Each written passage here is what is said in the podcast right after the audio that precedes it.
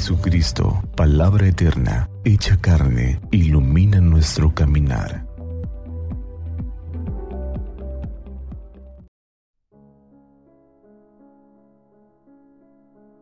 Lunes 2 de agosto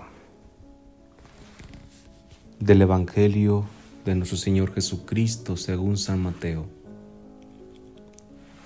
Al enterarse de la muerte de Juan el Bautista, Jesús se alejó en una barca a un lugar desierto para estar a solas.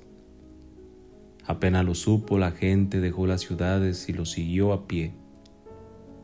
Cuando desembarcó, Jesús vio una gran muchedumbre y compadeciéndose de ellas sanó a los enfermos. Al atardecer los discípulos se acercaron y le dijeron, Este es un lugar desierto, ya se hace tarde despide a la multitud para que vaya a las ciudades a comprarse alimentos. Pero Jesús les dijo, no es necesario que se vayan, denles de comer ustedes mismos. Ellos respondieron, aquí no tenemos más que cinco panes y dos pescados. Tráiganmelos aquí, les dijo.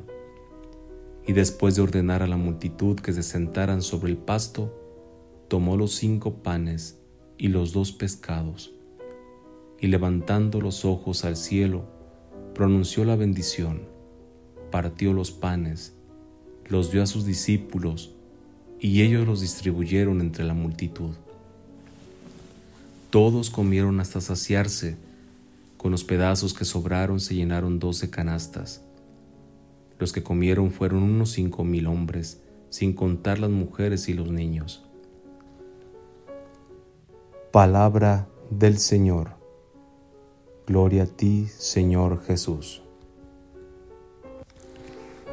Hermanos, el Evangelio de hoy nos proclama un milagro de Jesús, la multiplicación de los panes.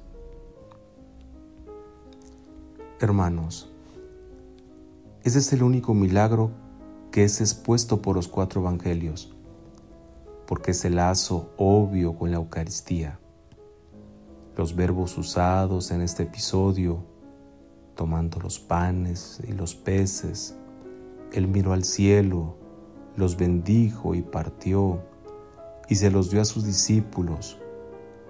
Son los mismos que encontramos en la narrativa de la institución de la Eucaristía y que repetimos en todas las misas. Este milagro comparte otras características con la Eucaristía. Sucede dentro de una comunidad. Es la transformación de humildes elementos en lo que nos satisface y es un signo de los abundantes dones de Dios. Sin embargo, el regalo eucarístico es mucho más grande todavía. Es el cuerpo y la sangre del mismo Cristo Debemos de quedarnos admirados, hermanos, frente a este gran regalo. Y demos gracias por entrar más profundamente en este gran misterio de Dios. Santa María de Guadalupe, nuestra Madre, nos cubra con su manto y nos tenga en su regazo. Y que iluminados por la palabra del Señor, tengamos un día lleno de bendiciones. Paz y bien.